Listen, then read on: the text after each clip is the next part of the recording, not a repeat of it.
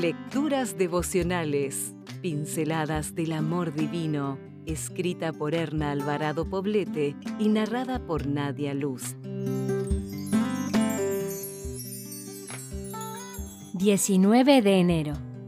Tienes poder cuando eres tú.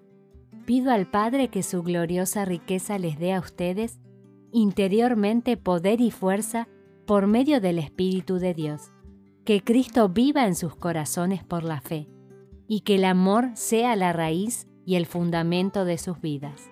Efesios 3, 16 y 17. Por todos lados escucho hablar del poder de la mujer. Las mujeres se están empujando para entrar al mundo de los negocios, la política y muchos otros ámbitos que algunas décadas atrás eran exclusivos de los varones.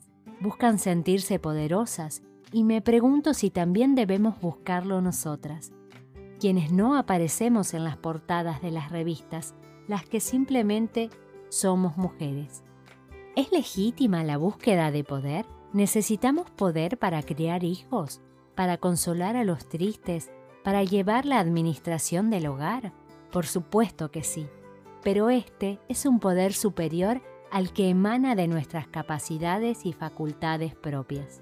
La mujer poderosa es la que abreva cada día en la fuente de poder que es Cristo Jesús. Es entonces, y solo entonces, cuando se sentirá capaz de hacer frente a los desafíos de vivir.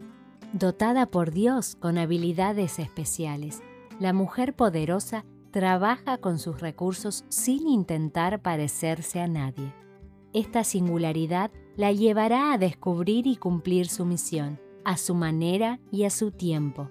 El poder personal para impactar a los que nos observan está cimentado en una entrega incondicional a Dios y en la voluntad de ser lo que somos, aceptando, en primer lugar, nuestra condición de mujer y, en segundo lugar, la individualidad que nos hace fuertes donde otras son débiles y viceversa. Esto genera un espíritu de humildad y solidaridad.